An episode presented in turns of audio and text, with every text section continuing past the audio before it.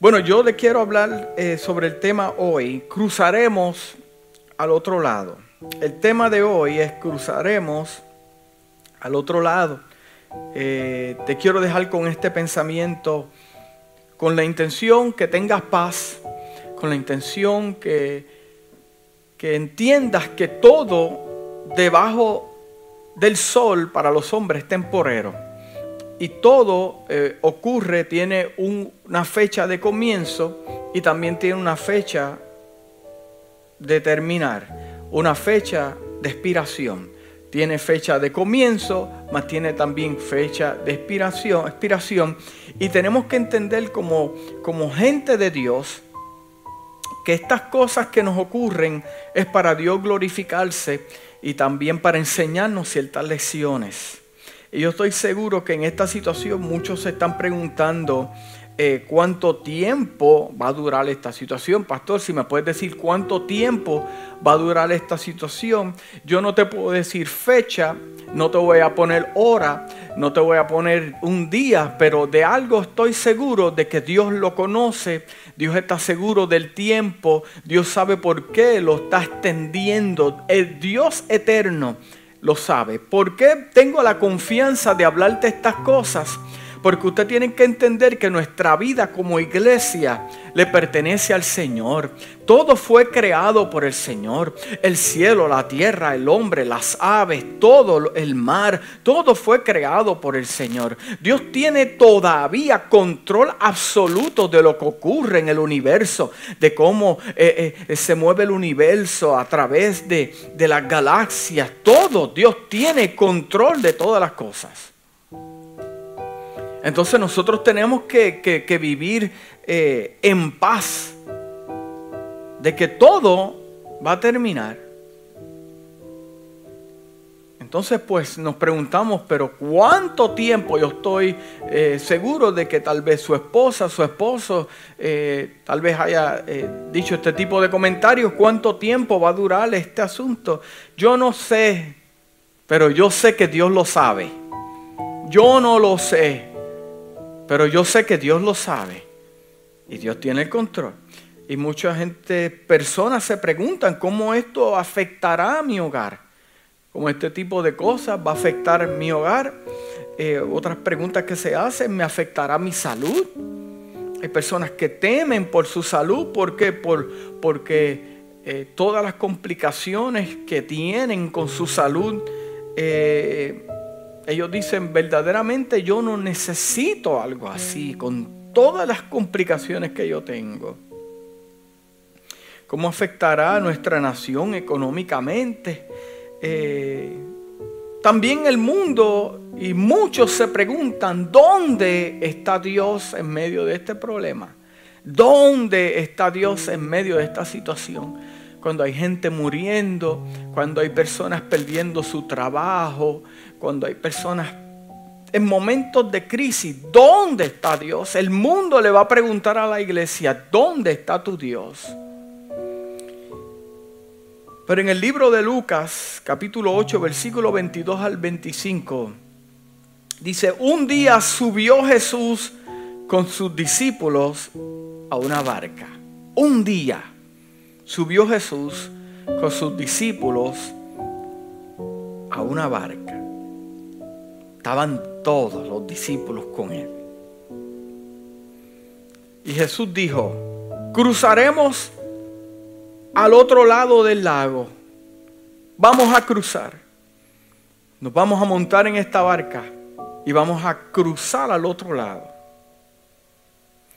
Déjeme decirle algo, yo quiero que usted entienda que cuando Jesús eh, se manifestaba a sus discípulos, en cuestión de información es porque Él conoce lo que Él espera adelante. Cuando Jesús le informaba una, una información, había una información a sus discípulos, es porque Él sabía que Él tenía que llegar a ese lugar. Había una necesidad, existía un conflicto, había algo que Él tenía que llegar a un tiempo específico, a un tiempo perfecto. So, si Jesús le, le, dice a sus discípulos, hay que cruzar al otro lado, es porque Él sabe que hay algo que Él tiene que hacer. Dice la palabra que así partieron y mientras navegaban, mientras iban en transición hacia el otro lado, Él se durmió. No sé si se durmió por el cansancio que tenía Él se durmió. Entonces se desató una tormenta sobre el lago. De modo que la barca comenzó a hundirse y corrían gran peligro, dice la palabra. Los discípulos fueron a despertarlo. O sea, hay una tormenta, hay un caos, hay una situación y todavía le está durmiendo. Eh, eh, eh, truenos, lluvia, las olas se están manifestando y él todavía durmiendo. Los discípulos agitados, gritando, gritando, agarrándose, nos vamos a morir y él todavía durmiendo. O sea que él no se levantó hasta que sus discípulos lo levantaron. Dice la, la palabra en el versículo 24, los discípulos fueron a despertarlo.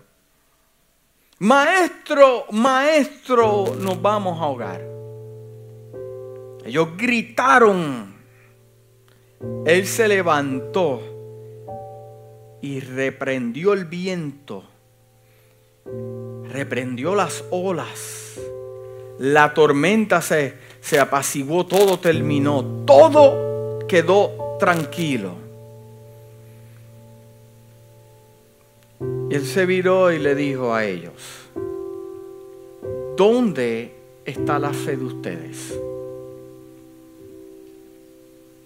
¿Sabe? La lección de este asunto es, ¿dónde está nuestra fe en medio de la tormenta? Yo quiero que usted eh, eh, eh, medite en esto en esta mañana porque los discípulos están caminando con el Mesías, viendo milagros, observando los cojos levantarse, los ciegos ver. Están viendo cosas maravillosas con el Mesías. Están viendo muertos siendo resucitados. no simplemente están oyendo, están escuchando. Ellos están experimentando el poder del cielo manifestado en la tierra. Y todavía en una tormenta pierden la fe, pierden el gozo, llenos de temor, porque se van a hundir. Pero ¿acaso usted no se ha dado cuenta quién está en su barca? ¿Acaso usted no se ha preguntado quién es el que lo lleva a puerto seguro? ¿Acaso usted no se ha preguntado todas las maravillas que Dios ha hecho en su casa? Dios lo ha sanado, Dios lo ha libertado, Dios le ha dado recursos. Hasta aquí lo ha traído Dios, hasta aquí. Mire, Dios ha abierto puertas que usted nunca se imaginó que iba a abrir. Dios eh, eh, partió ese mar en dos y usted pudo caminar en tierra seca. ¿Hasta cuándo el pueblo de Dios va a comenzar a vivir en temor y el gozo se le va por ciertas situaciones? Dios le está hablando a personas en esta mañana. ¿Acaso quién, Dios te pregunta, ¿quién está en tu barca? Y yo te pregunto, ¿quién está en tu barca? ¿Cuántas cosas tú no has visto de parte de Dios? Hasta el día de hoy, ¿cuántas cosas no has visto de parte de Dios? ¿Qué es lo que te está produciendo el temor? ¿Por qué estás perdiendo la calma? ¿Acaso no viste al Señor cómo salvó tus hijos? Los milagros que Dios ha hecho con tus hijos. Lo que Dios ha hecho con tus finanzas. Perdí el trabajo, pero no te va a faltar nada. Porque Dios está contigo.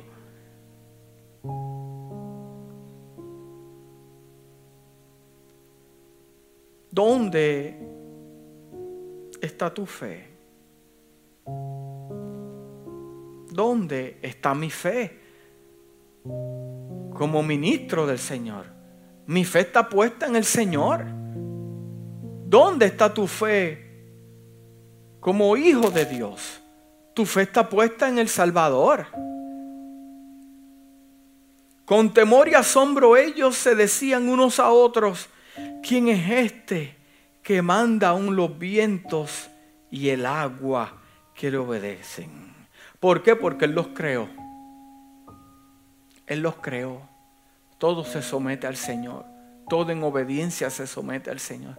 Todo lo que está ocurriendo en el mundo, todo está bajo control. ¿Quién tiene control? El hombre no lo tiene Dios. Le puso una fecha de comienzo y una fecha de expiración. Las tormentas, yo quiero que usted entienda algo en esta mañana, que las tormentas nos hablan hacia dónde nos dirigimos. Las tormentas nos hablan hacia dónde nos dirigimos. O sea, las tormentas de los hijos de Dios no ocurren por ocurrir las tormentas, el nivel, el grado de tormenta, es para dejarle saber a usted hacia dónde usted se dirige. El enemigo no lo dejaría tranquilo si usted no está haciendo nada para el reino. Pero si usted es una amenaza para el reino, para el reino de las tinieblas, si usted es una amenaza para el reino de Satán, del enemigo, algo tiene que ocurrir en su vida. O habrá una tormenta, habrá mares, se levantarán peligros de donde nunca usted pensó que iban a ver, pero es porque el mismo enemigo no quiere que usted llegue. Por eso le está infiltrando temor, le está infiltrando falta de fe, porque cuando pase todo este asunto y usted corra y pueda transferirse al otro lado, usted va a ver las cosas diferentes, usted va a madurar a otro nivel, su fe va a crecer a otro nivel. O sea, mi tormenta a mí me dice, hacia dónde yo me dirijo. Y no quieren que yo llegue. No quieren que yo cruce. Quieren que yo muera en la tormenta. La tormenta fue diseñada para que yo muera ahogado. Para que yo pierda mi fe. Segundo, para que yo me lance de la barca. ¿Cuántos hoy en día se han lanzado de la barca porque tienen temor? Han dejado de adorar a Dios porque el temor ha inundado su casa. Acuérdate de algo que, eh, eh, amado, que me escuchas en esta mañana. Quieren que te lances de la barca. Si te lanzas de la barca en estos momentos, pierdes tu fe y tu fortaleza, no vas a poder decir lo que dijeron los discípulos. Porque ellos experimentaron algo sobrenatural y al final tuvieron que confesar que andaban con el Hijo de Dios. Quieren que te lances de la barca, que pierdas tu gozo que pierdas el control de tus pensamientos. El Señor te pregunta en esta mañana, ¿qué tú has aprendido hasta el día de hoy? ¿Qué has aprendido? O sea, las tormentas nos hablan hacia dónde nos dirigimos. Tenemos que entender que aunque haya silencio en el cielo, que aunque haya silencio en el cielo, no significa que Él no esté en nuestra barca. Que aunque el Señor no responda audiblemente a nuestra oración, no significa que Él esté en control. No significa que el Señor no me habla a través de un profeta, no me habla a través de un sueño, no significa que Él no está en mi barca. El silencio de Dios no significa que Él nos haya dejado.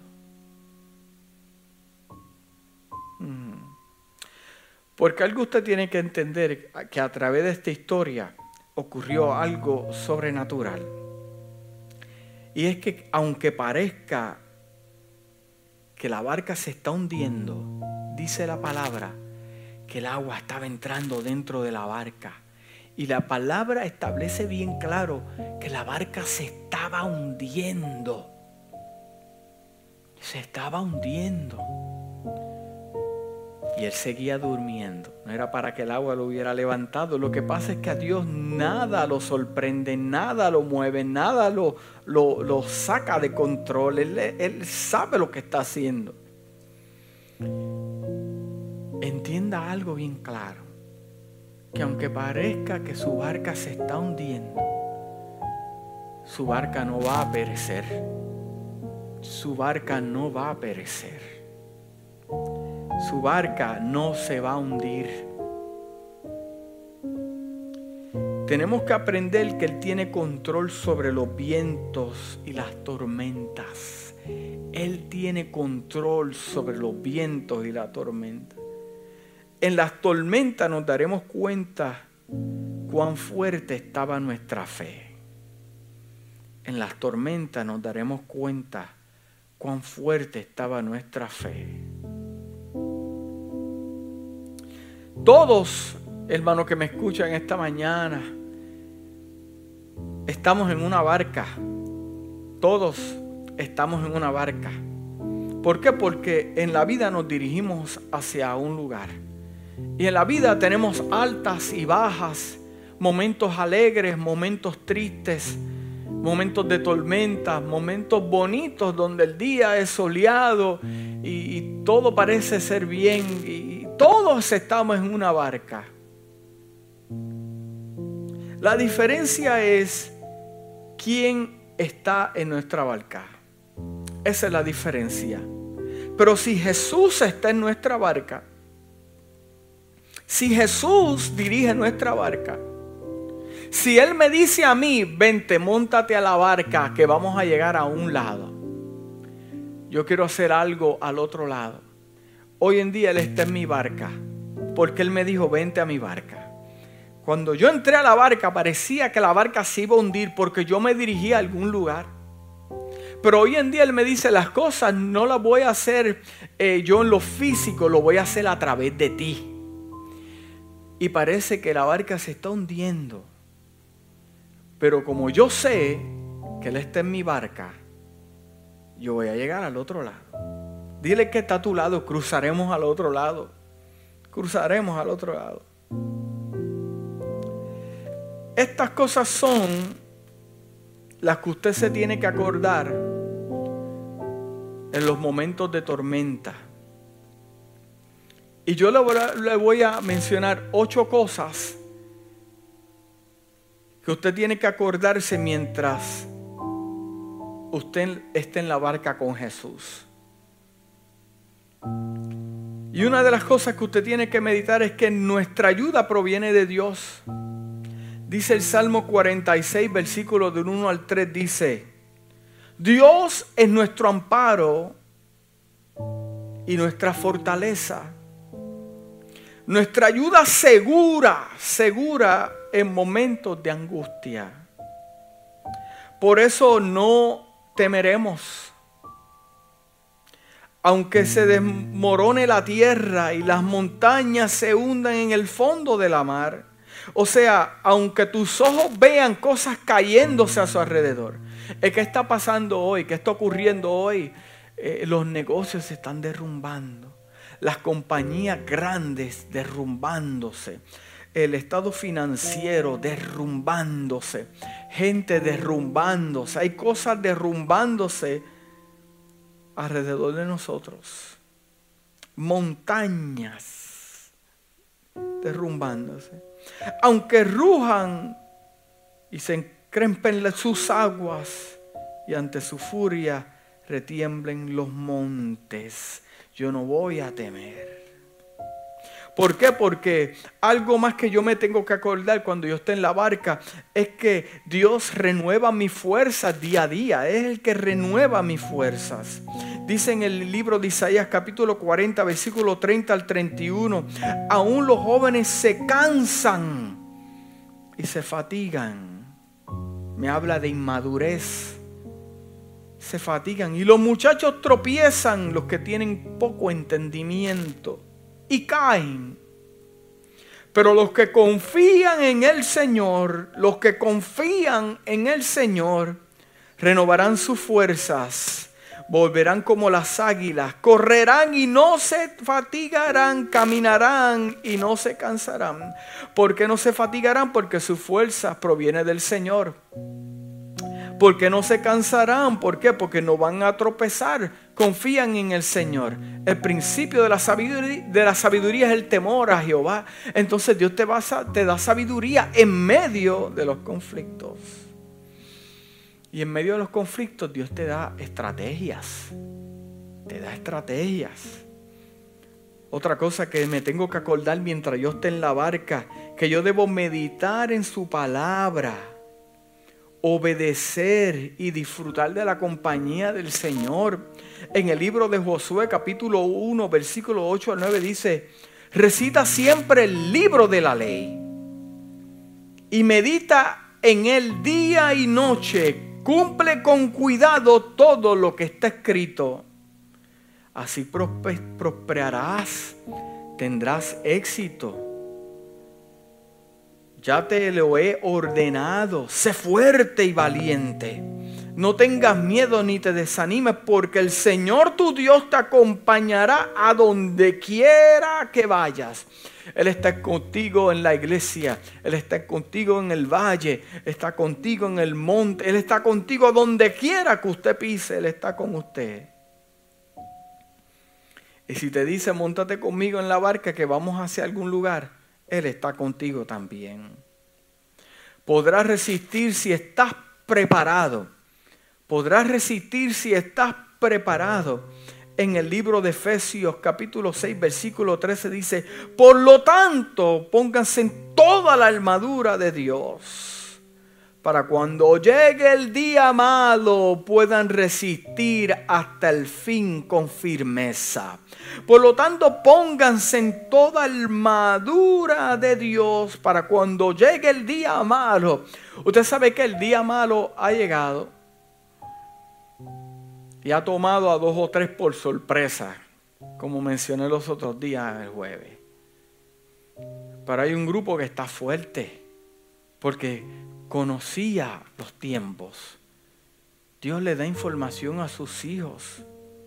Por lo tanto, todo este tiempo que hemos estado en la casa, nos estamos fortaleciendo. Dios ha estado hablando a la casa. ¿Dónde está tu fundamento? Este tipo de cosas. ¿Y qué ha ocurrido? Que hoy en día ha llegado el día malo y estamos fuertes en el Señor. O sea, si usted está fuerte en el Señor, Mira, hermano, hay gente que ha perdido trabajo y está fuerte en el Señor, confiado en el Señor. ¿Por qué? Porque usted tiene que resistir hasta el fin con firmeza. Manténgase firme. Otra cosa que yo me tengo que acordar cuando yo esté en la barca, que yo puedo llamar al cielo en cualquier momento en cualquier momento. El libro de Proverbios capítulo 18, versículo 10 dice, Torre fuerte es el nombre de Jehová. Torre fuerte es el nombre de Jehová. A él correrá el justo y será levantado. A él correrá el justo y será levantado. Lo mismo dice en inglés. Dice, el carácter de Dios es una torre de fortaleza el carácter de Dios. ¿Y qué me habla el carácter de Dios? De que Dios es fiel. El carácter de Dios es que Dios es fiel.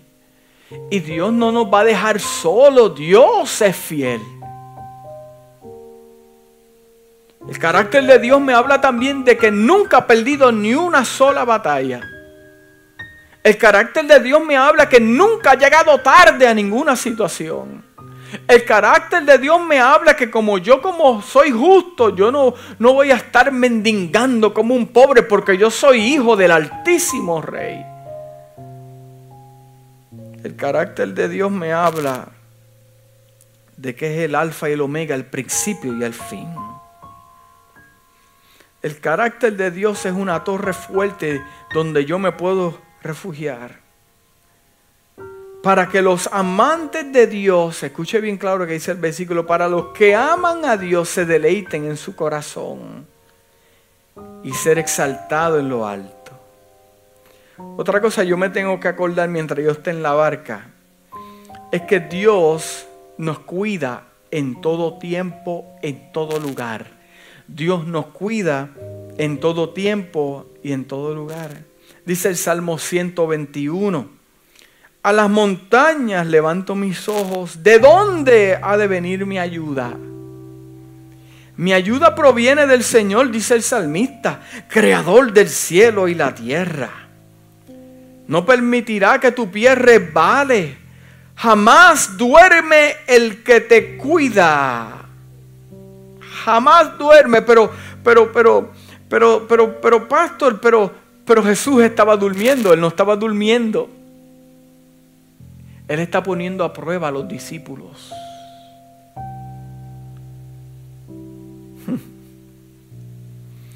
Jamás duerme el que te cuida. Jamás duerme ni se adormece el que cuida a Israel. El Señor es quien te cuida, el Señor es tu sombra protectora. O sea, la sombra camina contigo todo el tiempo.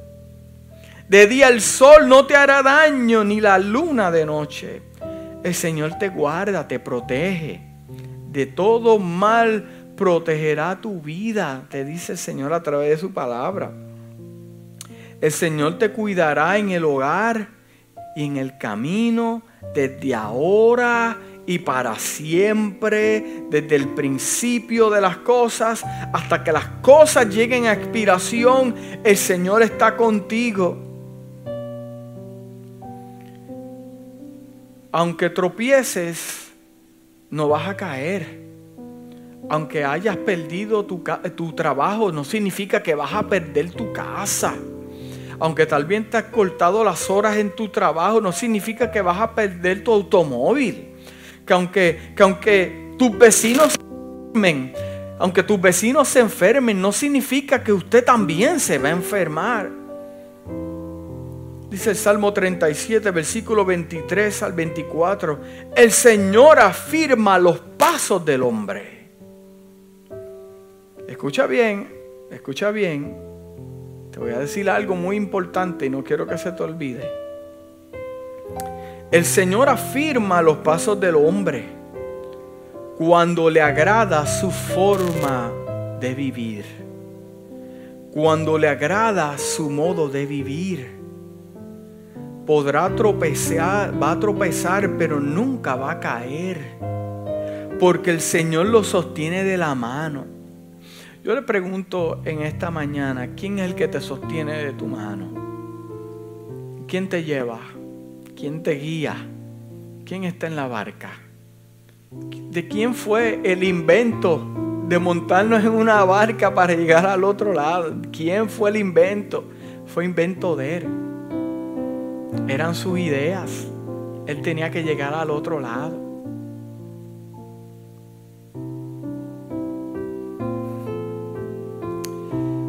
Otra cosa que yo me tengo que acordar mientras estemos en esta transición, en esta barca donde hay una tormenta, que Dios nunca se rinde con nosotros.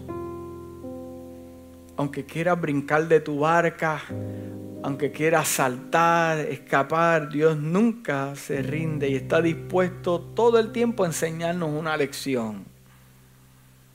Porque a pesar de nuestra necedad y nuestra ignorancia, el Señor está con nosotros.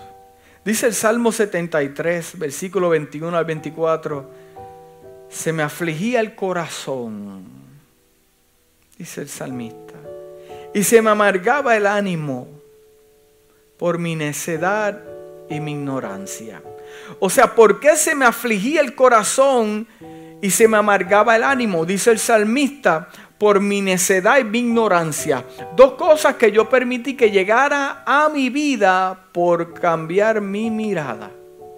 ¿Dónde estaba la mirada del salmista viendo cómo el impío prosperaba? Y el salmista decía, si tienes la oportunidad de leer todo el salmo, dice, pero ¿cómo puede ser posible? Yo que te amo, yo que vivo para ti, yo veo el impío que prospera no se enferma, no le pasa nada, no van a cautiverio. Eh, eh, eh, el salmista creando este tipo de imagen en su mente. Pero ¿por qué era provocada esta imagen? Por dos cosas, por su necedad y por su ignorancia.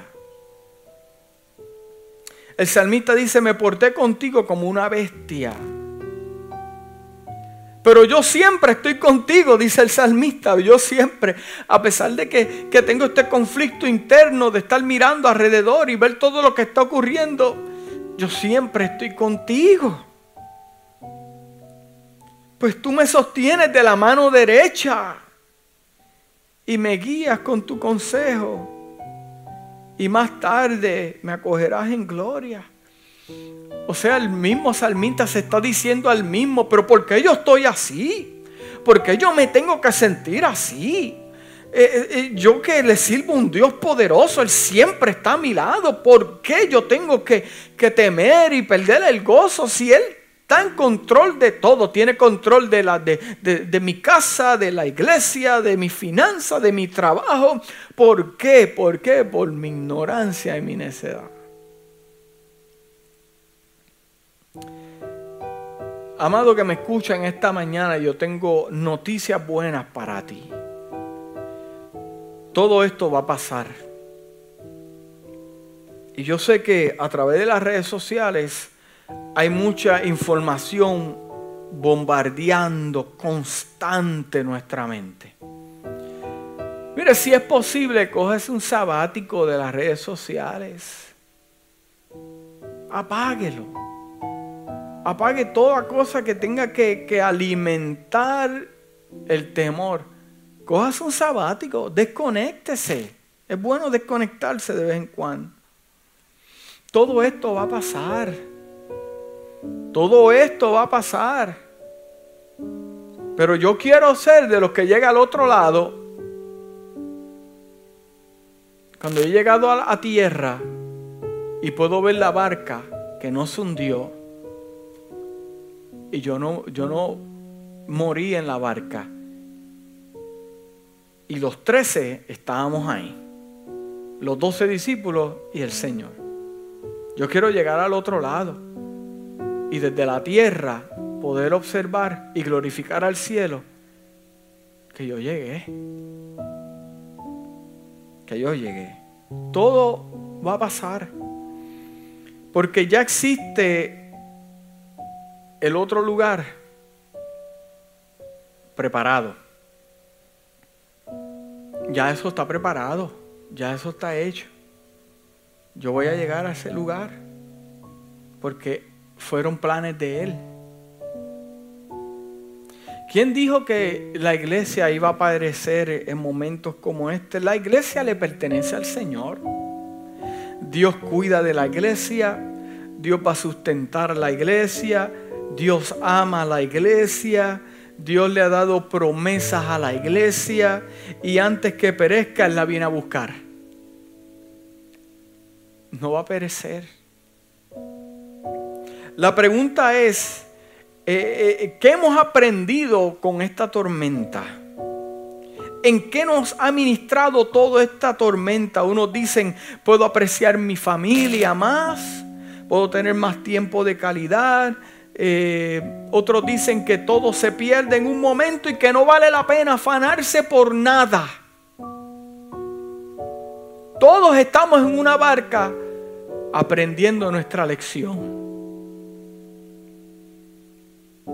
¿Qué lección yo estoy aprendiendo en esto? ¿No se ha preguntado esto? ¿Qué Dios me quiere enseñar a mí en todo esto?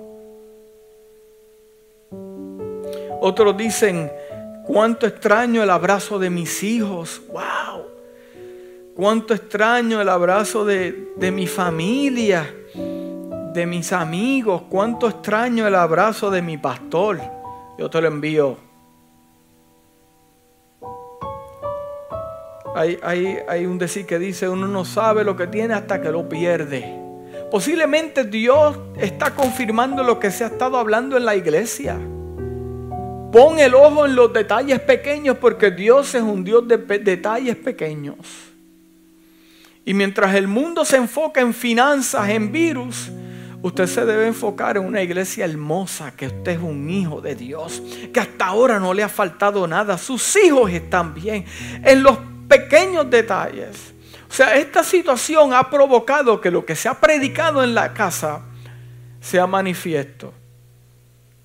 Que Dios es un Dios de pequeños números y un Dios de pequeñas cosas. ¿Entendemos el lenguaje?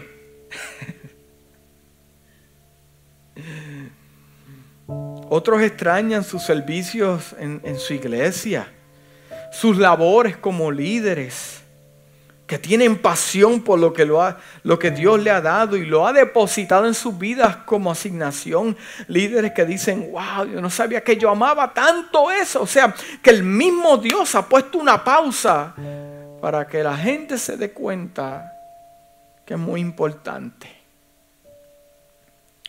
Otros la libertad de ir a algún lugar sin temor. Hoy la gente camina con temores a los lugares a buscar su comida. Con temor me, me voy a enfermar. O sea, eh, eh, es un tipo de esclavitud. Es cuando más distanciado ha vivido el ser humano del otro en esta generación.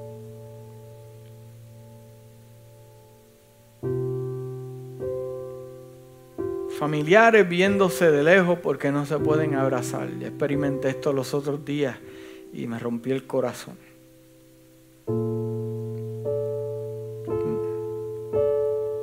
Es cuando más distanciado ha vivido el ser humano que tus hijos no te pueden dar un abrazo, tus seres queridos, la iglesia se puede dar un abrazo. Pero yo quiero decirle algo, que a través de los tiempos Dios le revelaba a los profetas cómo él se sentía, cómo él se sentía. Y a un profeta le dijo, cásate con esa prostituta porque yo te quiero enseñar a ti cómo yo me siento cuando el pueblo de Israel me rechaza. Y yo tengo algo que decirles a ustedes y es que Dios también se siente distanciado de los seres humanos, sus hijos. No lo llaman, no lo buscan no cuentan con Él para sus planes, no lo aprecian, no aprecian el sacrificio de su Hijo en la cruz, que dio lo mejor, viven dándole la espalda, otros blasfemando su nombre. O sea, lo buscan cuando necesitan alguna cosa. Dios se siente distanciado de sus hijos. Increíble cómo este asunto nos ha enseñado lo difícil que es estar distanciado de un ser querido. Por favor que nos amemos más, que nos respetemos más Basta ya de las palabras que hieren. Basta ya de las palabras negativas entre las iglesias, sus seres queridos, los hijos de Dios. Ya eh, dejar nuestra agenda a un lado, en un segundo plano y hacer la agenda de Dios, llegar al otro lado, hacer lo que Él quiere. Porque ¿qué hay al otro lado? Al otro lado, Jesús se encontró con tres cosas. Y con esto termina. Tres cosas. Cuando cruzan al otro lado después de la tormenta, se encuentran con un endemoniado, con una mujer con un flujo de sangre y con tercero, la hija de Jairo, que había muerto. O sea, ¿qué había en el otro lado? había liberación, sanidad y vida. ¿Por qué a mí me interesa llegar al otro lado? Porque hay gente que me está esperando. Hay una palabra depositada en mi vida. Como iglesia, Dios nos ha dado una misión en esta ciudad y vamos a llegar al otro lado. ¿Qué me espera en el otro lado? Un avivamiento poderoso. Gente siendo libres, gente siendo, teniendo sanidad, enfermos que están esperando por mi oración y su oración. Dios lo va a hacer a través de nosotros. Por eso es la tormenta, porque se acerca algo poderoso para la iglesia de Jesucristo sea tiempo de avivamiento. Hay gente atada. Hay gente enferma. Hay gente muriendo. Y usted se va a morir en una barca, mentira del infierno. Usted no muere en esta barca. Vamos a llegar al otro lado. Al otro lado nos espera un tiempo glorioso de victoria. Dios no me llamó a mí para morir en una barca en mi tormenta. Dios me llamó para cruzar al otro lado y ver su gloria. Porque todavía la asignación de la iglesia y mi asignación como pastor y su asignación como líder y su asignación como hijo, todos estamos en una barca, todos tenemos una asignación. Y vamos a llegar al otro lado. Y vamos a llegar sanos. Y vamos a llegar eh, eh, emocionalmente bien porque Dios está en mi barca. Gente me está esperando. El mundo está esperando. La gente se está reconciliando por llamadas telefónicas. Y si el Señor tuvo que permitir esto para sacudir a la iglesia, como dice en inglés, so be it, que, sea lo que sea, para Dios provocar, porque tenía que pasar un acontecimiento mundial para que la iglesia fuera sacudida. Porque hay gente muriendo, gente enferma y gente que necesita liberación. No seamos egoístas pensando en nuestra necesidad, en nuestros temores, en nuestras angustias, cuando hay otros que están peores que nosotros. Y nosotros tenemos la verdad. ¿Qué es la verdad? La verdad es Jesús. La verdad es quien está sentado a mi barca. La verdad es quien me dijo vamos a llegar al otro lado. Es Jesús. Es Jesús. Padre, te doy gracias en esta mañana por tu palabra. Estamos en tu barca, Señor. Padre, yo te pido perdón en esta mañana. Si en algo hemos dudado, si en algo hemos tenido temor, tú estás en nuestra barca. Y hoy tú le preguntas a la iglesia, ¿dónde está tu fe? Vamos a llegar al otro lado. Vemos tu gloria. Vamos a ver sanidades, liberaciones. El tiempo de avivamiento que he esperado en estos últimos años. Tiempo de avivamiento que me prometiste al llamarme a llamar a esta casa. Te glorifico Dios porque nos das las fuerzas. Nuestro pie no va a tropezar. Estamos amarrados contigo. Tú eres el capitán de nuestra barca y nos llevas a puerto seguro. Te amamos Dios. Esto pasará. Esto pasará y a los fuertes nos darás un testimonio. A los que confían en ti tendremos un testimonio. En el nombre de Jesús. Te damos gracias, Dios mío. Te damos gracias, Señor. Señor es bueno. Siempre tiene una palabra para nuestra vida. Ya este tiempo va a pasar y nos vamos a reunir vamos a glorificar el nombre del Señor.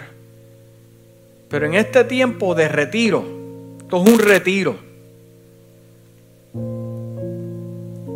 Es tiempo para poner las cosas en orden. Y poniendo las cosas en orden, me refiero a poner las cosas en prioridades. Porque Dios no se va a manifestar un pueblo que lo tiene eh, lo último en su lista y que le da las obras. No, Dios no trabaja así. Y cuando regresemos, vamos a tener nuestras prioridades en orden.